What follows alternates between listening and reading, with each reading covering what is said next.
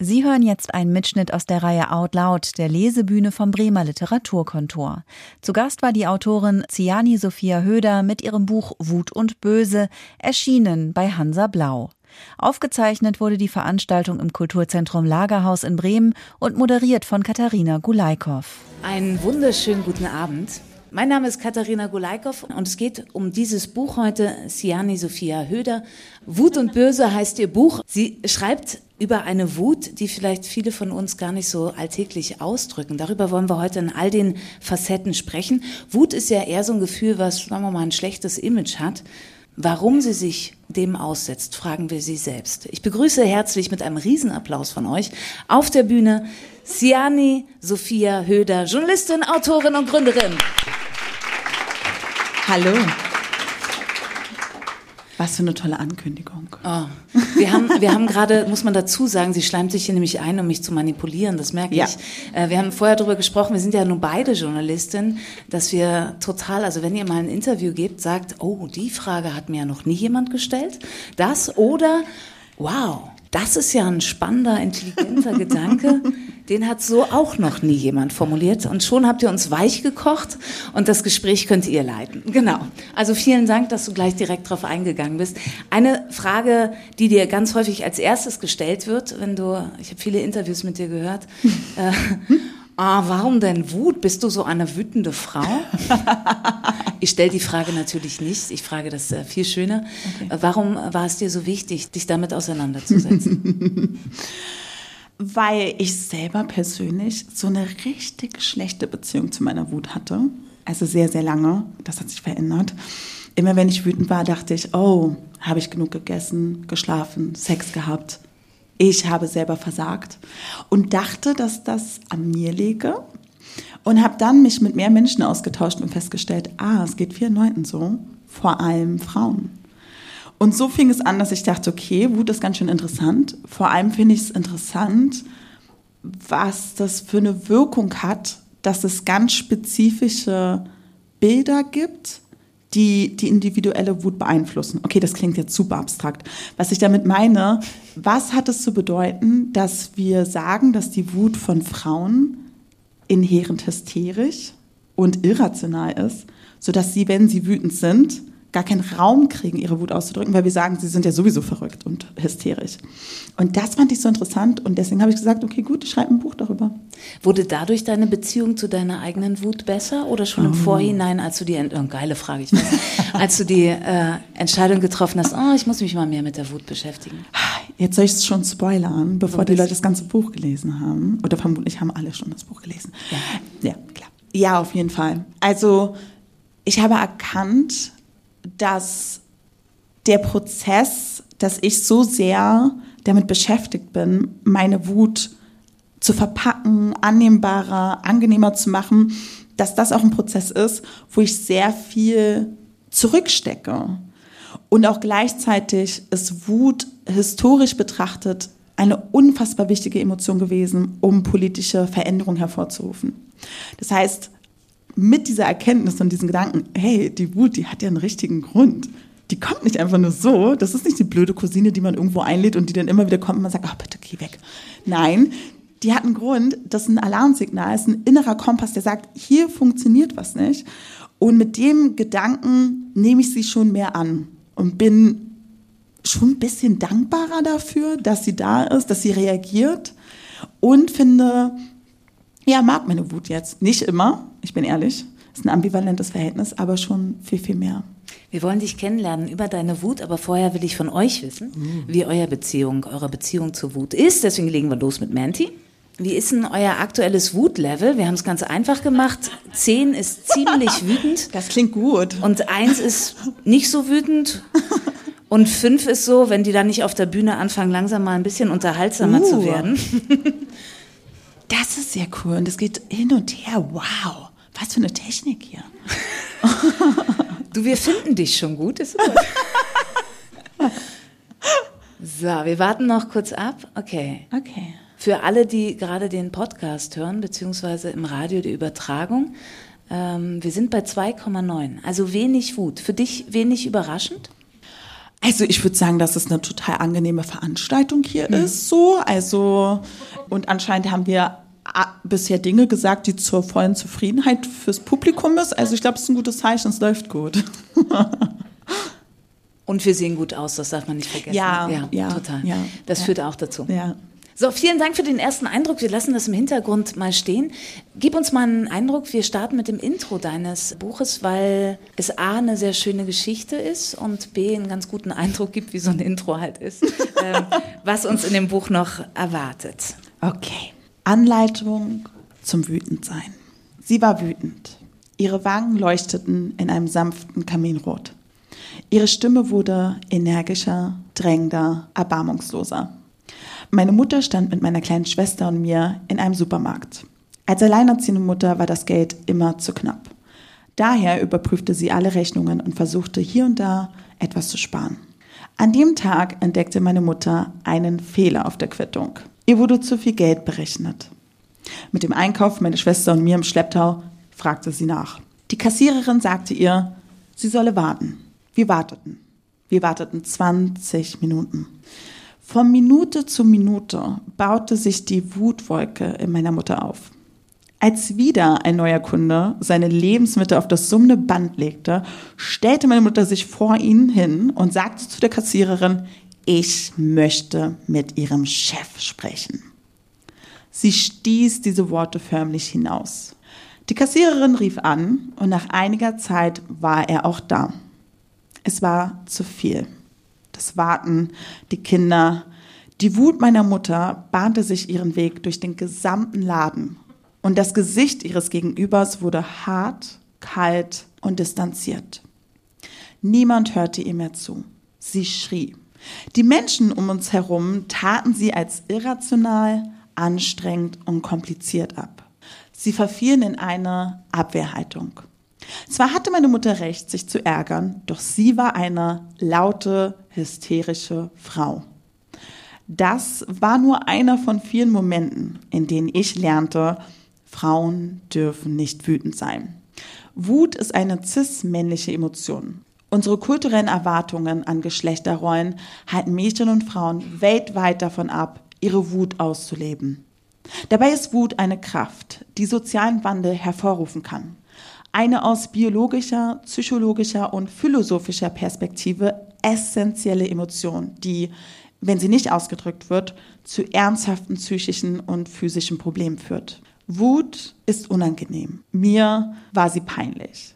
Sobald sie wellenartig in mir aufstieg, drückte ich sie jahrelang mit aller Kraft herunter.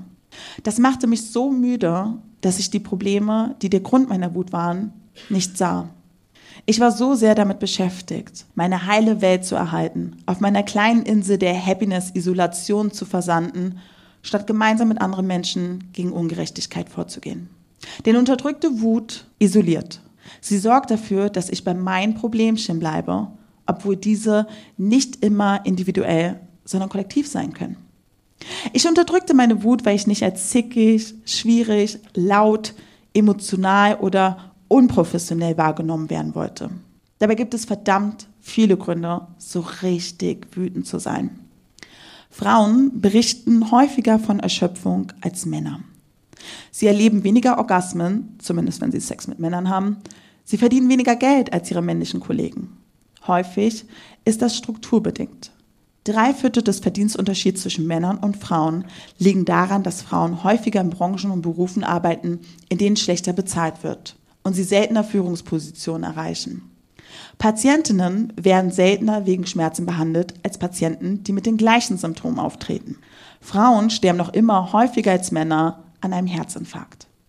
Die Sterblichkeit hängt noch dazu davon ab, wer sie behandelt. Werden Frauen von einer Ärztin behandelt, überleben sie deutlich häufiger. Jede dritte Frau in Deutschland, die Männer datet, ist mindestens einmal in ihrem Leben von physischer und oder sexualisierter Gewalt betroffen. Etwa jede vierte Frau wird mindestens einmal Opfer körperlicher oder sexualisierter Gewalt durch einen aktuellen oder früheren Partner. Betroffen sind Frauen aller sozialen Schichten. Mit dieser gigantischen Palette von Gründen stellt sich nicht nur die Frage, warum wir nicht außer uns sind, sondern auch, warum es ein strukturelles Verlangen gibt, Frauen ihre Wut abzusprechen. Wie ist die Lage unserer Gesellschaft, wenn es keinen Raum für die Wut von Frauen gibt? Gibt es eine tiefe kulturelle Angst davor? Eine Frau, die keine Wut empfindet, wird auch nicht zur Gefahr. Sie kann nichts an der eigenen ungerechten Realität ändern. Dabei führen Frauen Wut genauso häufig wie Männer. Sie schlucken sie nur hinunter, weil unsere Gesellschaft eine lächelnde und sanfte Frau belohnt. Wut ist ein cis-männlich, ein cis-männliches, überwiegend heterosexuelles Privileg. Sie wird nicht nur je nach Geschlecht oder der Sexualität unterschiedlich wahrgenommen, sondern auch je nach Phänotyp einer Person, ihrer äußeren Merkmale wie Körpergröße, Proportion und Hautfarbe. All das determiniert die Wutdimension, die Portion, die einem gewährt wird. Wer privilegiert aussieht, dem wird Wut eher zugetraut. Als schwarze Frau wird meine Wut ganz anders bewertet als die einer weißen Frau. Wut ist nicht sexy. Sie passt nicht in den sorgfältig gemanagten Instagram-Feed hinein. Sie wird mit Yoga, Meditation und einem fast schon neurotischen Self-Care-Hype wegmeditiert. Dabei sind die Folgen von internalisierter Wut desaströs.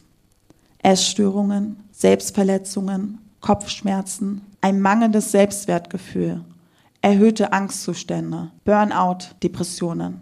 Ihre Unterdrückung hat ernstzunehmende Krankheiten zur Folge.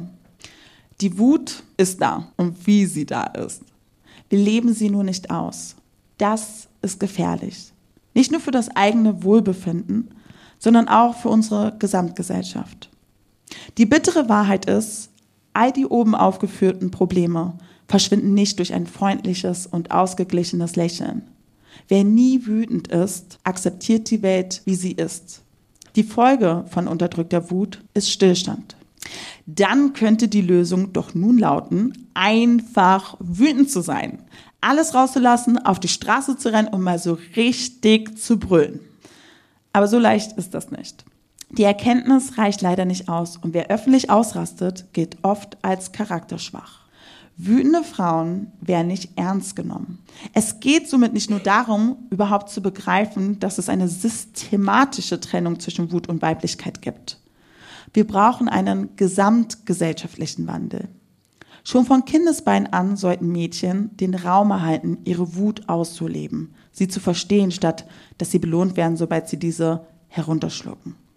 Gleichzeitig müssen wir lernen, die Wut von Mädchen anzuerkennen. Wir alle empfinden Wut.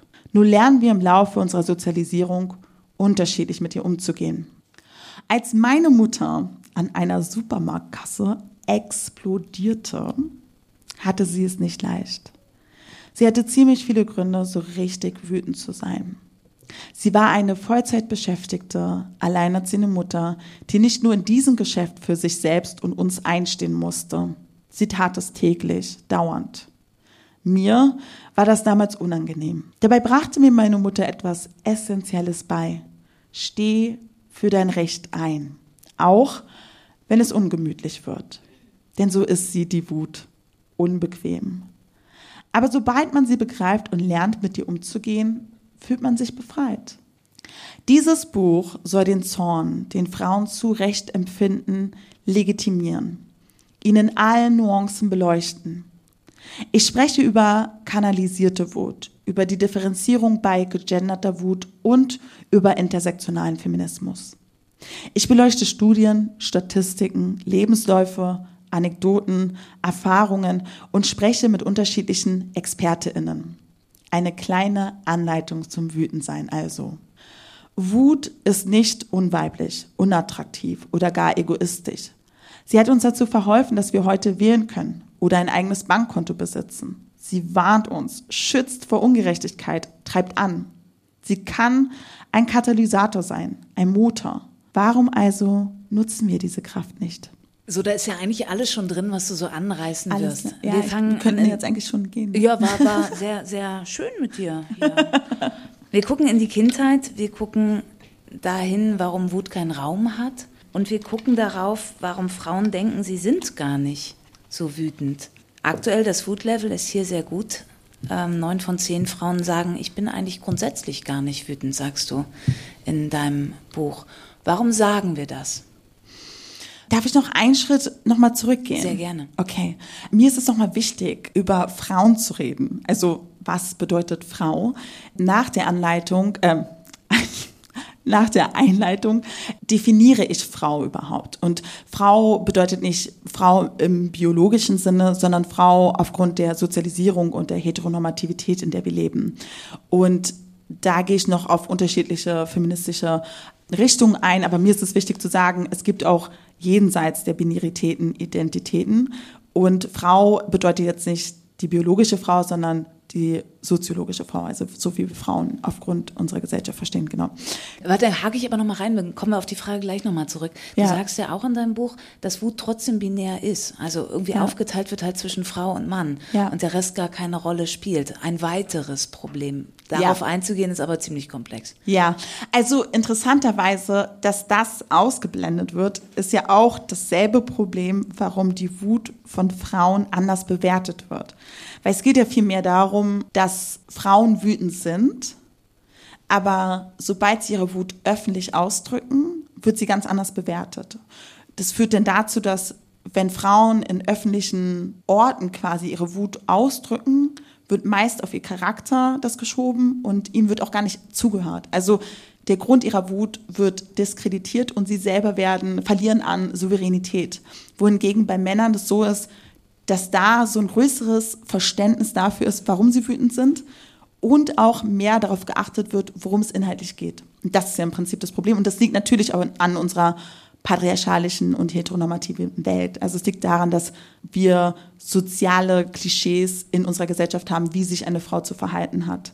Und das spielt halt eine Rolle und das ist interessant, dass diese Studien und Statistiken sehr binär sind, aber diese Binarität auch der Grund ist, warum die Wut von Frauen überhaupt so bewertet wird. So. Und so kommen wir auf die Frage zurück. Ähm, wenn die Wut doch eigentlich da ist, mhm. ist die gesellschaftliche Sicht, das, was du uns gerade erklärt hast, ja. der Grund dafür, dass ein Großteil von uns sagen, wir sind gar nicht wütend, wir sind eher enttäuscht, traurig. Ja. ja. Mache ich auch. Ja, also ich habe mit ganz vielen unterschiedlichen Leuten über Wut gesprochen. Und eine Person war sehr interessant, Dr. Ursula Hess an der Charité hat sie die tolle Aufgabe, Leute ins Labor einzuladen und sie so richtig wütend zu machen. Klingt nach einem richtig tollen Job, würde ich so gerne machen. Ich würde so viele Leute gerne einladen, um die mal so richtig wütend zu machen. Und sie meinte, im Vorfeld gefragt, sagen viele Frauen, ich bin nicht wütend, ich bin traurig. Aber wenn sie im Labor sind und so richtig wütend gemacht werden und sie keine Wahl haben und nicht fliehen können sozusagen, werden sie wütend. Und das liegt natürlich daran, dass wir so sozialisiert werden. Also ab dem Alter von drei Jahren gibt es die Differenzierung. Also ab da wird die Wut unterschiedlich bewertet. Und da gab es eine Untersuchung in den USA, wo Vorschulkinder gefragt wurden, okay, das ist Mädchen, es war ein Säugling und es war nicht identifizierbar, was für ein Geschlecht das ist, aber sie haben dann gesagt, okay, das ist der Bobby und das ist die Lisa. Und dann sollten die Kinder im Alter von drei Jahren sagen, was für eine Emotion dieser Säugling zeigt. Und sobald sie dachten, es wäre ein Mädchen, haben sie gesagt, sie ist traurig. Und sobald sie dachten, es wäre ein Junge, haben sie gesagt, er ist wütend. Und ab dem Alter von drei gibt es die Differenzierung, dass wir sagen, Frauen oder Mädchen sind nicht wütend, sie sind traurig. Und Trauer ist so eine richtig interessante Emotion. Trauer ist damenhaft und irgendwie lieb und man macht sich klein und man ist so süß und man schrumpft und, und so. Und Wut ist so egoistisch und zerstörerisch und geht nach vorne und ist anders, unweiblich, vermeintlich unweiblich. Ich glaube, jede Frau, die dein Buch liest, also ich suggeriere das jetzt einfach, oder viele von uns, mhm. denken natürlich über ihre eigene Wut nach, ja. automatisch. Und äh, ich dachte dann auch, weil ich glaube, ich bin schon mal wütend, aber es hat nicht so einen Raum in meinem Leben auf jeden Fall, weil ich halt so sozialisiert wurde.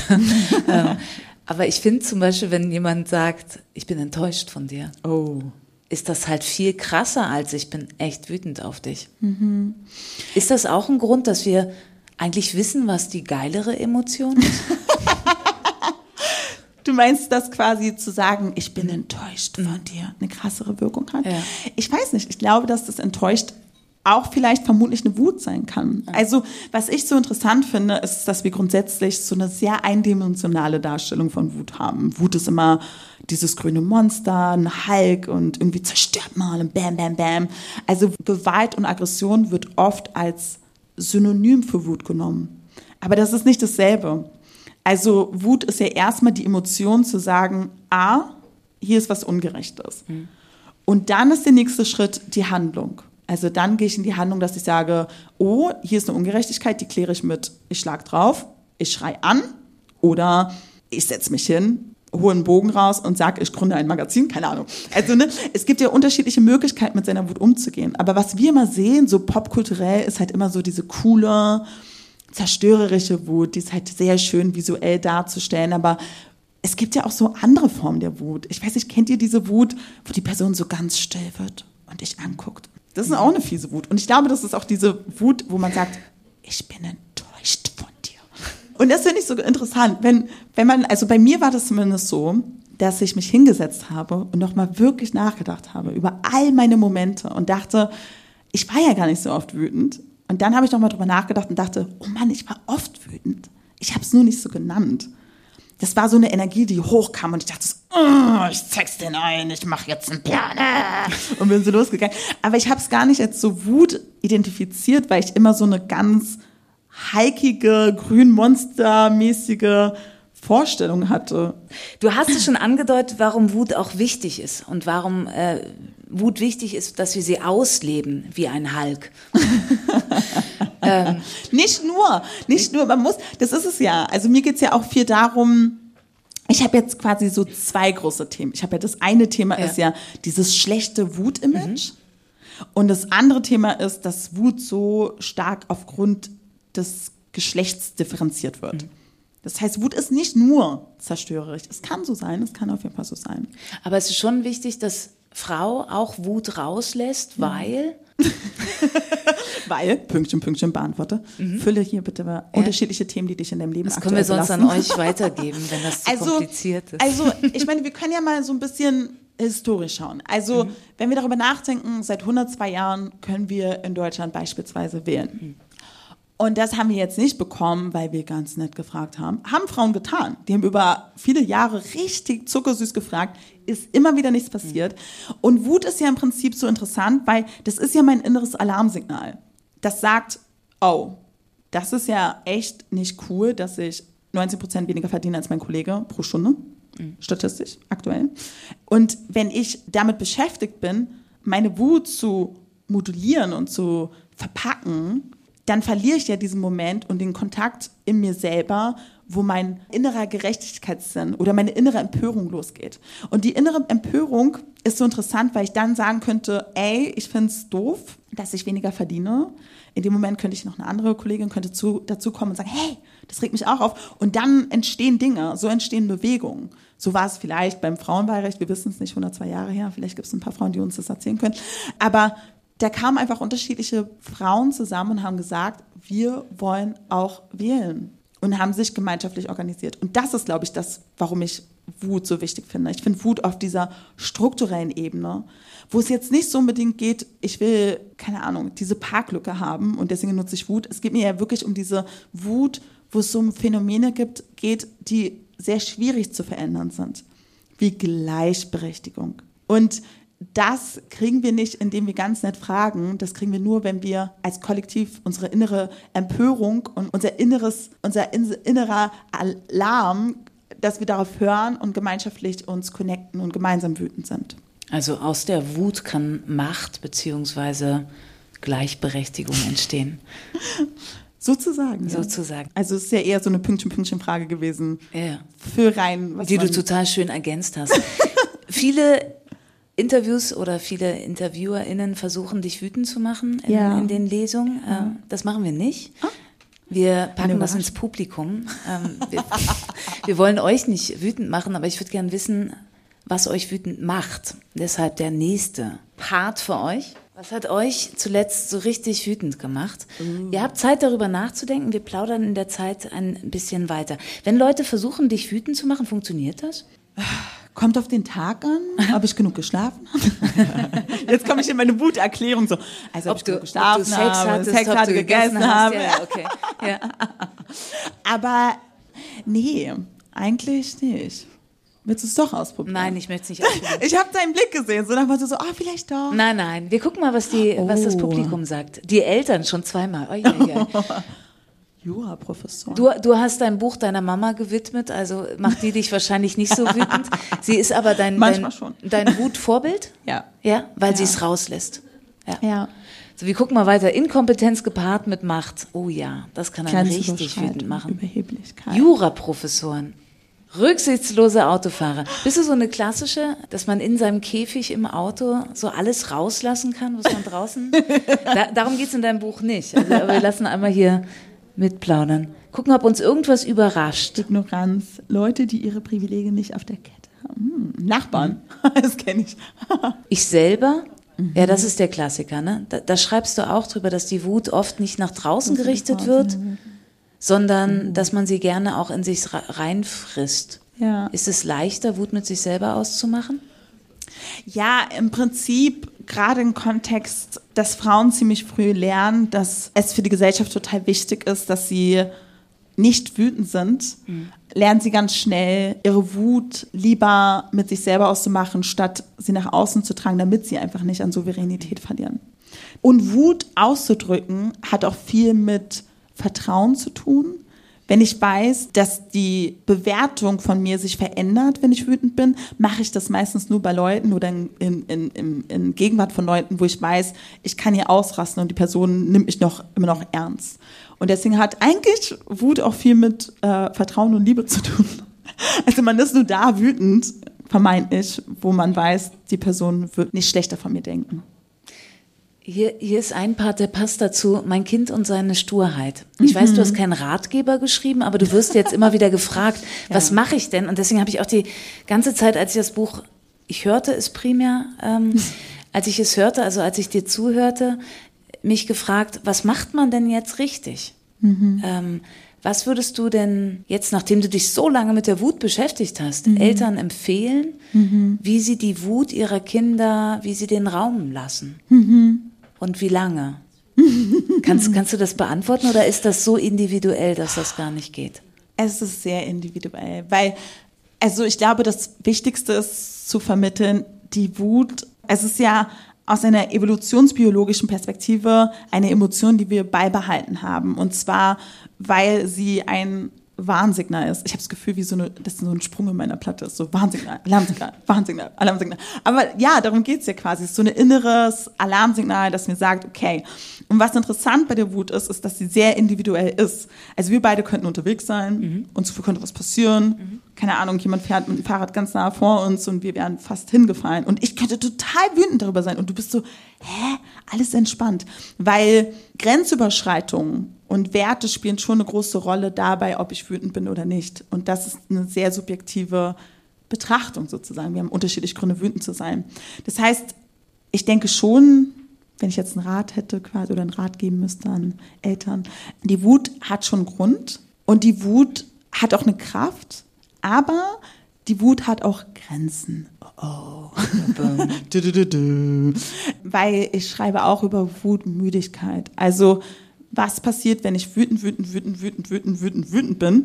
Und wir alle kennen ja Wut. Wut ist eine sehr energiereiche Emotion. Und bei der Wut geht es ja eigentlich um Wirkung. Also ist so interessant, in der Psychologie spricht man viel über destruktive und konstruktive Wut. Und destruktiv würde ich jetzt sagen, okay, destruktiv ist, wenn es einfach voll Dinge zerstört. Aber interessanterweise in der Psychologie ist es nicht so. Meine Wut ist destruktiv in dem Moment, wenn ich, wenn ich wütend bin, habe ich einen Grund, irgendwas ist passiert und ich bin wütend, um dass es richtig wird und so läuft, wie ich es gerne hätte, so platt gesagt. Und wenn ich meine Wut ausdrücke und dann das so passiert, wie ich es gerne hätte, ist sie konstruktiv. Und wenn ich Wut ausdrücke und nicht kriege, was ich will, ist sie destruktiv. So kann man es, also so ist es in der Psychologie. Und bei der Wut ist es wichtig zu sehen, ich habe eine Wirkung. Also sie kommt aus einem Bedürfnis, irgendwas wurde nicht erfüllt, irgendwas wurde überschritten. Irgendwie ist es wichtig, Kindern zu sagen, hey, die Wut, die ist gut und es ist wichtig, dass du sie spürst und es ist gut, dass du eine innere Empörung hast und darüber redest. Aber wie kannst du diese Wut konstruktiv, also nicht im psychologischen Sinne, mhm. sondern im alltäglichen Sinne nutzen? Und da ist es wichtig zu gucken, wie kann ich diese Emotionen und diese Energie so kanalisieren, dass ich eine Wirkung habe aber wenn es um größere Themen geht, was AktivistInnen sehr viel kennen, sowas wie Sexismus, Rassismus, Transfeindlichkeit, so diese kleinen Themen im Leben, da dauert es unfassbar lange. Also zum Beispiel nur allein Sexismus soll laut Studien und Statistiken über 100 Jahre dauern, bis wir in Bezug auf Gender gleichberechtigt leben. Also wir werden es vermutlich nicht mehr erleben, es tut mir leid, euch das zu sagen, außer es gibt irgendwie eine Möglichkeit, dass wir uns alle einbringen können, wie bei Futurama oder so und ewig dem können, I don't know. Aber das ist ein ziemlich langer Weg. Und wenn ich jetzt wütend bin darüber, so, über so eine, das kam ja auch häufiger, ne, Ungerechtigkeit und sowas alles, also so über größere Sachen, dann kann ich mich ziemlich verbrennen, wenn ich mich da verbeiße und mich so darauf fokussiere.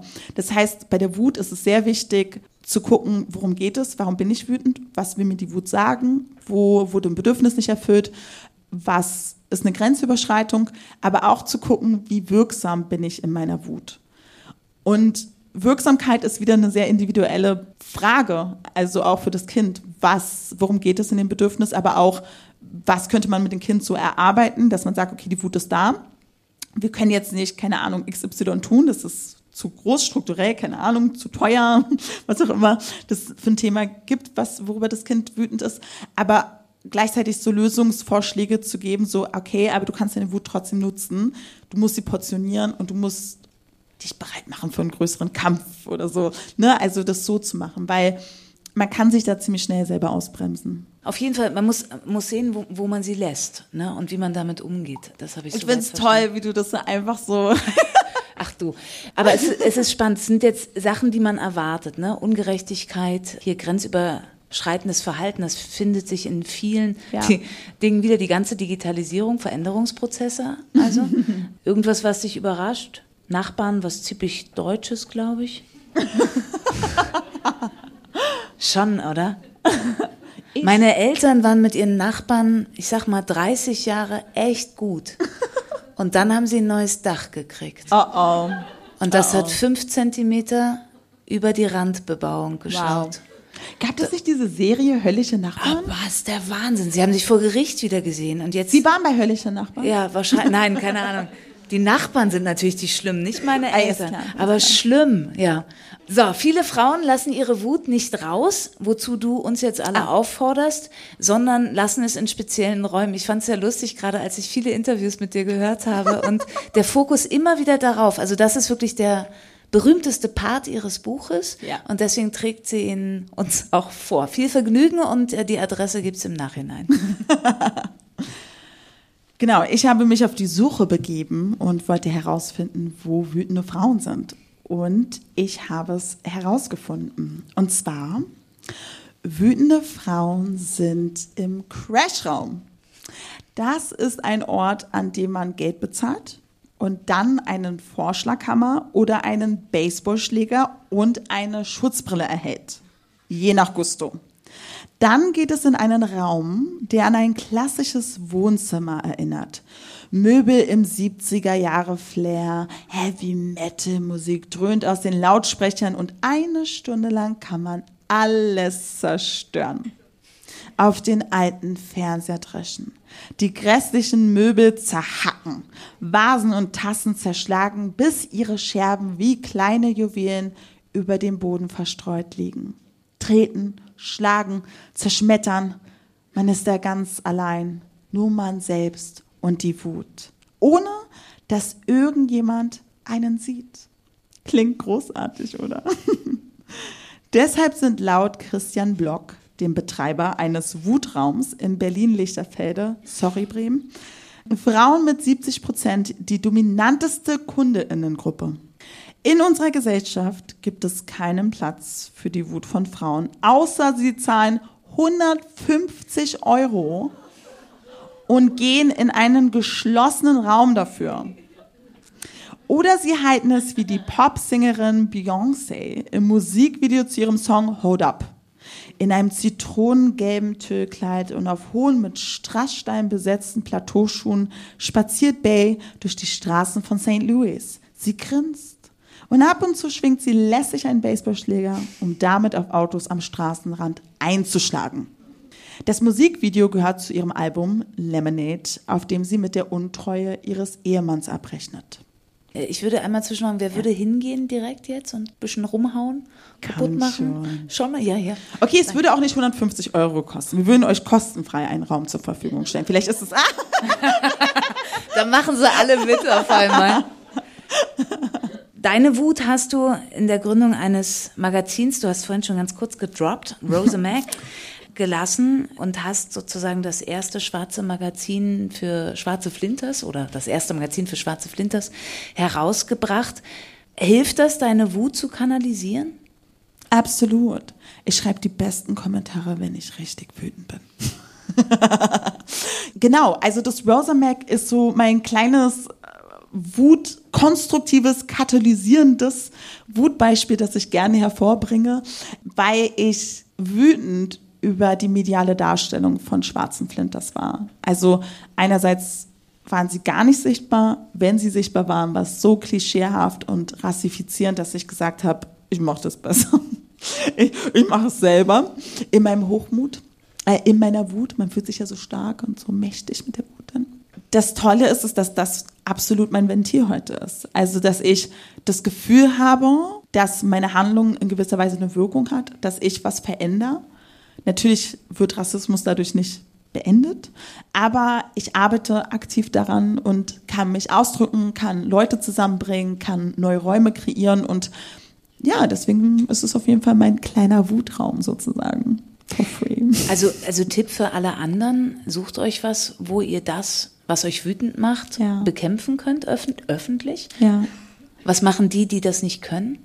Es kommt drauf an. Also es ist eine total subjektive Frage. Ich glaube, jede Person muss herausfinden für sich, was macht mich wütend und was kann ich auch geben oder tun, um dass das, was mich wütend macht, nicht mehr da ist. Also es muss jede Person für sich selbst beantworten. Mir geht es ja im Kern darum, dass dieser Prozess, dass Frauen quasi die Wut heraus vermeintlich die Wut heraussozialisiert wird. Also dass dieses Bestreben, dass Frauen nicht wütend sein sollen, sie sind es, ja, hat ja Dr. Ursula Hess schon festgestellt, als sie ja Leute ins ähm, Labor einlädt. In dem Prozess verlieren viele Frauen ihre innere Empörtheit, also ihr inneres Verständnis, ah, mir gegenüber wurde eine Grenze überschritten, da wurde eine Grenze überschritten. Und es geht ja auch nicht nur um die eigene Empörtheit für die eigenen Belange, es geht auch viel um die Frage, für wen sind wir empört oder wo sind wir wütend für.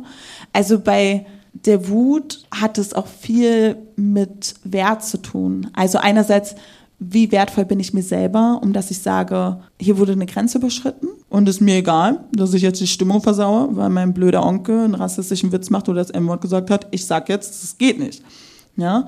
Und wie wertvoll ist mir dieses Problem oder dieses Thema, um das ich jetzt die Situation, die jetzt sehr friedlich vermeintlich ist, erstmal aufreibe.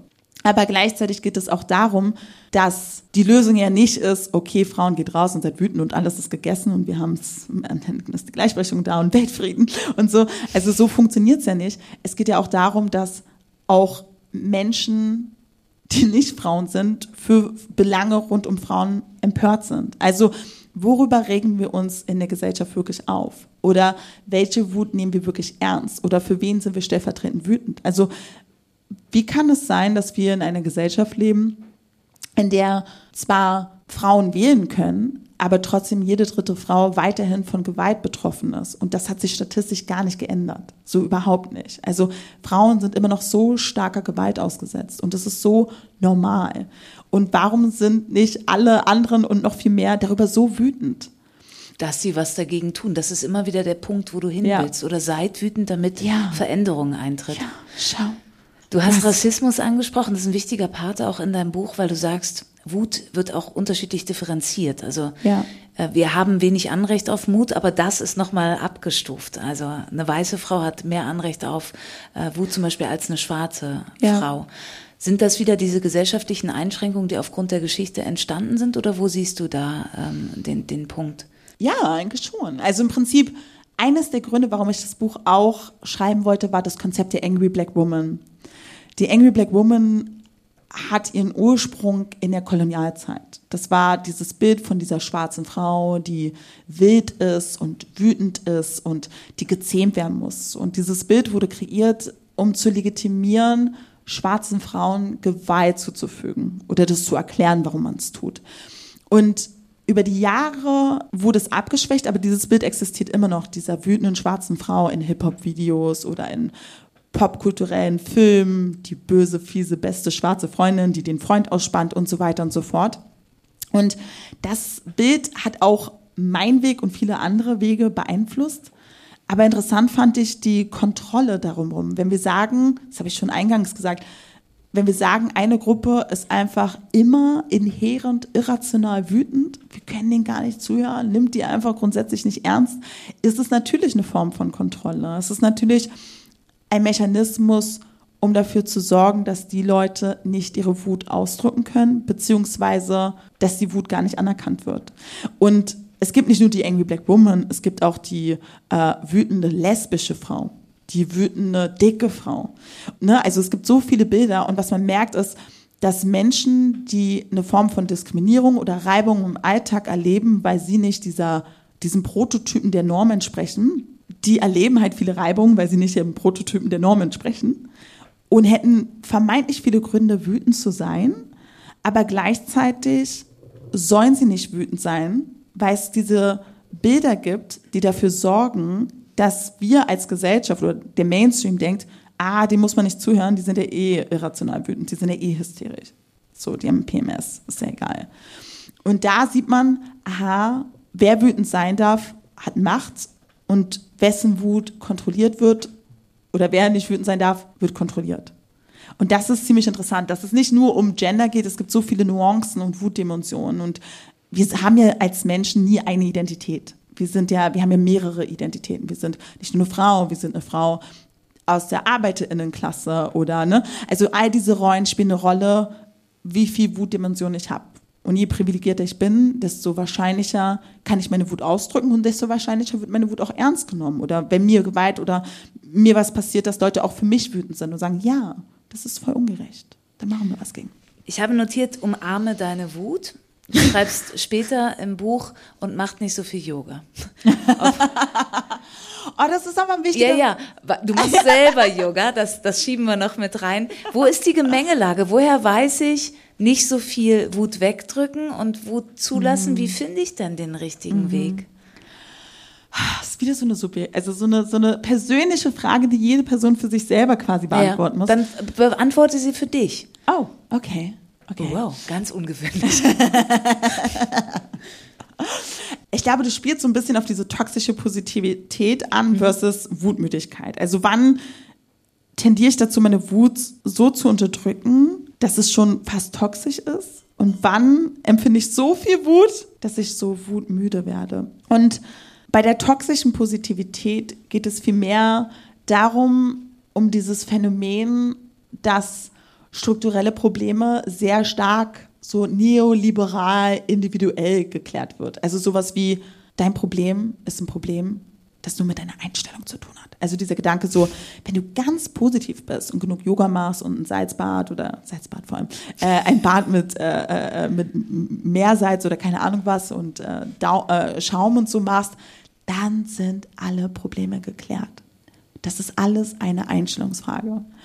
Und dieser Gedanke, zum Beispiel, wenn wir an Monika Odum denken, die ja über Pflegenotstand redet und über strukturelle Probleme, weniger bezahlt, Arbeitsbelastung und ihr zu sagen, mach mal ein bisschen Yoga, ist ziemlich scheiße, ja. Ist, ja. ist halt scheiße, ja. Mhm. Das ist ein gutes Wort, ja. Mhm. Und das ist so toxisch positiv. Also diese Tendenz, dass wir als Wohlfühlgesellschaft mhm viele Emotionen überspringen wollen, weil es natürlich in so einer kapitalistischen Welt ist es wichtig, dass wir funktionieren, dass alles reibungslos läuft und dafür müssen wir dauer happy sein, damit alle schön fein arbeiten und schön fein produktiv sind und alles, was so stört und das ist Wut oder Trauer, ist halt nicht so geil und ist ein bisschen unbeliebt.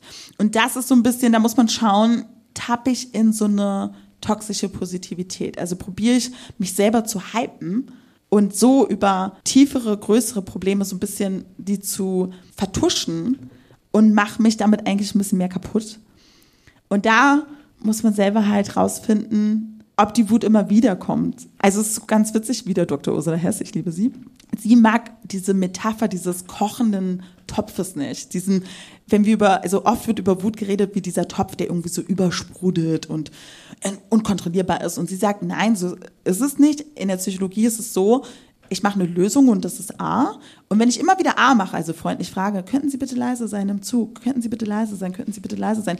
Irgendwann realisiere ich A, wenn ich Variante A immer wieder benutze und es funktioniert nicht, nehme ich B und manchmal ist B Wut und für Leute, die Wut nicht so oft benutzen, wirkt es wie so ein Topf, der so übersprudelt. Man ist so, oh mein Gott, woher kam das? Oh Gott, das kam so über mich rüber. Aber in der Psychologie ist es ganz normal, dass wenn ich immer wieder die eine Variante probiere und die nicht glückt und das mich aber immer wieder wütend macht und immer wieder zurückkommt, drücke ich es dann halt aus. Das heißt, ich glaube, es ist wichtig, einfach zu gucken, kommt die Wut immer wieder, dann sollte ich langsam darauf hören und was machen. Ich binde mal eine Frage aus dem Publikum ein. Wie oh. finde ich Wutverbündete? Weil oh. es passt zu einer Frage, die ich gleich ergänze, wenn du das beantwortet hast. Wie finde ich Wutverbündete? Also es kommt ein bisschen auf das Wutthema an. Äh, ich habe einfach ein Magazin gegründet, ganz alleine, und dann kamen immer mehr Leute dazu und so habe ich meine Wutverbündete gefunden. Also es kommt ja auf dein Thema an. Und man kann das nebenbei mal einschieben. Sehr erfolgreich. Warst nominiert für den Online oh. Grimme Award Danke. und hast den goldenen Blogger gewonnen dieses Jahr. Ich frage mich ja bei jedem feministischen Thema, und das ist ja die Wut definitiv in deinem, in deinem Buch sowieso explizit, was können Frauen untereinander machen, um sich gegenseitig zu stärken? Ist es die Bewertung der weiblichen Wut, die mir vielleicht gezeigt wird? Ja. Weil wir sind ja nicht unbedingt besser, nur weil wir Frauen sind. Also wir sind können wir ja auch die sagen, besseren Menschen? Ja, grundsätzlich schon, da hast du recht, aber in manchen Auswirkungen ist es dann doch schwierig oder Ausprägung. Aber wenn ich jetzt zum Beispiel, du explodierst da auf ja. der Bühne und ich würde denken, puh, also, ne, wir kennen ja das Wording, ah, hysterische Frau, ne, was du auch genannt hast. Du gibst uns auch ein ganzes Lexikon in deinem Buch. Aber was erwartest du von Frauen, mhm. um sich gegenseitig in ihrer Wut zu unterstützen? Einfach, ich glaube, der erste Schritt ist die Erkenntnis. Also wir wissen ja, okay, wir werden das Wutthema nicht los, indem ich jetzt hier so popfeministisch ganz süß sage, los Leute, seid wütend, pam, pam, pam und los geht's und Pompons und mit Wut raus. So können wir das Thema nicht lösen, leider. Es geht ja wirklich darum, dass wir anerkennen, dass es ein Problem gibt. Wir müssen erstmal sagen, okay, ja, die Wut von Frauen wird anders bewertet. Und dann braucht es einen, und das ist ja immer so unsexy, einen strukturellen Wandel. Und struktureller Wandel ist immer so verlangen und nicht so schnell und dauert. Und da ist es tatsächlich ein guter Punkt zu sagen, an, bei sich selber anzufangen zu sagen, wie bewerte ich meine eigene Wut? Wie bewerte ich die Wut von anderen um mich herum? Und wie kann ich, es sind ja unbewusste Mechanismen. Also das ist ja unsere Sozialisierung. Es ist ja diese philosophische Frage, trage ich Blümchenkleider, weil ich sie mag oder weil ich das so gelernt habe? Aber es geht ja viel mehr um die Sache. Also es ist wichtig, sich selber zu analysieren und vor allem zu gucken, wie bewerte ich andere Frauen und wie verbalisiere ich das. Und der erste Schritt ist einfach anzuerkennen, es gibt eine Differenzierung. Und es ist okay. Ne? Es ist total okay. Da kommen wir weiter zu den therapeutischen Fragen. Uh. Und wie verlieren wir jetzt unsere Angst, um Wut zeigen zu können? Das ist eine weitere Frage aus oh. dem Publikum. Und wo könnten meine Safe Spaces für Wut sein? Mm. Ich glaube ja, dass wir schon seit Jahrhunderten, Jahrtausenden Wutspaces haben. Also es gibt nicht nur diesen Wutraum, Ihr kennt es bestimmt. Das ist dieses, wenn man im Büro ist, dass man über die Chefin oder den Chef lästert ja. und sagt, hey, weißt du noch, oh mein Gott. Also man, wir, wir haben schon traditionell schon Räume, wo wir eigentlich unsere Wut ausdrücken. Und man kommt nach Hause zum Partner oder zur Partnerin und sagt, boah, ey, heute war ich so wütend. Weißt du, was passiert ist? Und da haben wir schon unsere Wuträume und unsere Wutverbündeten. Und reicht, reicht das? Weil das ist ja eine recht defensive Art und Weise. Ja, kommt drauf an. Wenn die Wut immer wieder hochkommt, dann vermutlich nicht. Da muss man drauf hören. Und was war die andere Frage? Die andere, und wie verlieren wir jetzt unsere Angst, Wut zu zeigen? Ah ja, genau. Braucht es da Rollenvorbilder wie in allen Bereichen? Also, ja. dass wir mehr öffentlich ausrasten und zeigen, so geht das nicht? Ja, ich glaube, es sind so mehrere Puzzleteile. Ich glaube, einerseits bräuchte es wirklich Vorbilder, wo wir sehen, aha, diese Frau war wütend und sie wurde nicht abgestraft. Mhm. Wir haben ja immer so Worst-Case-Szenarien. Wir sehen dann so Andrea Nahles und denken uns, shit,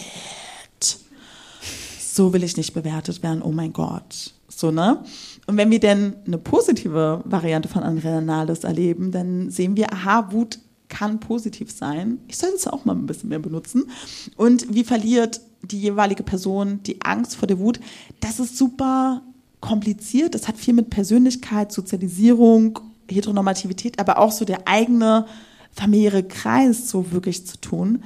Frauen fällt es leichter, für andere wütend zu sein, als für sich mhm. selber. Für Kinder zum Beispiel, für die eigenen. Kinder. Ja. Und das ist total interessant, weil diese altruistische Wut ist auch sozial oder historisch auch beliebt. Also die Wut von Frauen wurde immer genutzt, so in politischen Aspekten, aber nur, wenn es darum ging, dass zum Beispiel Männer ein Wahlrecht haben oder die Demokratie durchgesetzt wurde, zum Beispiel in Deutschland. Also es ist schon in Ordnung, dass Frauen in gewissen Kontexten wütend sind, aber dann muss es um das große Ganze gehen. Aber wenn Frauen für ihre eigenen Belange, persönlich oder auch Frauenbelange, also Wahlrecht und so weiter, dann ist es nicht so gerne gesehen. Hier, die Frage fand ich super. Ähm, ja. Wut ist ja nicht immer nur positiv, sie ist ja oft auch die Motivation hinter Gewalt. Über Gewalt schreibst du auch. Mhm. Wann kippt denn die Emotion? Wie viel Wut ist denn okay, bevor mhm. es gewalttätig wird, ergänze mhm. ich? Mhm. Ich glaube, das ist so interessant in der Psychologie, gibt es schon eine Differenzierung zwischen also gesunder Wut und es gibt auch Menschen, die eine ungesunde Wut haben. Es gibt vermutlich einen total fancy psychologischen Begriff dafür. Der Interviewpartner hat es mir erklärt. Es gibt schon Menschen, die tatsächlich keine gesunde Beziehung zu ihrer Wut haben. Das heißt, sie haben Übersprungshandlungen und schaffen es nicht, ihre Wut anders auszudrücken. Sie haben diese Übersprungshandlung und neigen sofort zur Gewalt. Und das ist natürlich Gewalttätigkeit. Und das hat nicht unbedingt mit Wut an sich zu tun, sondern mit der Person, die vermutlich keine gute gesunde Beziehung oder Zugang zu ihren Emotionen hat. Und das ist natürlich was anderes. Und wenn es oft kippt, würde ich zum Therapeuten oder zur Therapeutin gehen, ehrlich Das ist ein sehr guter Tipp, ja. Können wir wütend wirklich in den Dialog gehen oder muss man dafür die Wut hinter sich lassen? Also ah, ja. ist sie eigentlich nur ein Motor, aber dann doch keine Lösung? Das ist ein guter und wichtiger Punkt, weil Wut ist ja erstmal die Eröffnung eines Themas. Also ich rede ja so gerne über strukturelle Wut, so hey, wir müssen gemeinsam wütend sein und wir machen Plakate zusammen und suchen uns coole Pastellfarben aus. wir müssen gemeinschaftlich wütend sein, um dass wir den Raum eröffnen, um dass wir zeigen, da gibt es ein Problem und nicht nur eine Person ist davon betroffen, weil wenn Frauen alleine wütend sind, werden sie ja hysterisch und charakterschwach und so weiter genannt, sondern wir sind gemeinschaftlich wütend, also ist es ja doch ein größeres Problem, da müssen wir es ja ein bisschen ernster nehmen. Und Wut ist erstmal der erste Schritt, um diesen Raum zu eröffnen. Der nächste Schritt ist Versöhnung und Dialog und danach müssen wir diskutieren. Deswegen ist es schon wichtig, dass man das auch mit reinbringt. Die Wut dient erstmal dafür, um Aufmerksamkeit zu schaffen. Du hast irgendwo gesagt und geschrieben, du wolltest mit 30 ein Buch schreiben. Oh ja. Du hast es knapp verfehlt, aber ja. mit 31 dann geschrieben. Ich glaube, ja. es sei dir zu verzeihen. Eine Enttäuschung. Was schreibst du bis 40? Oh, weiß ich noch nicht. Gute Frage. Ich lasse mich einfach in meiner Wut treiben. Vielen herzlichen Dank, dass du da warst. Danke. Vielen Dank für eure Aufmerksamkeit. Es war wie immer ein Fest. Danke.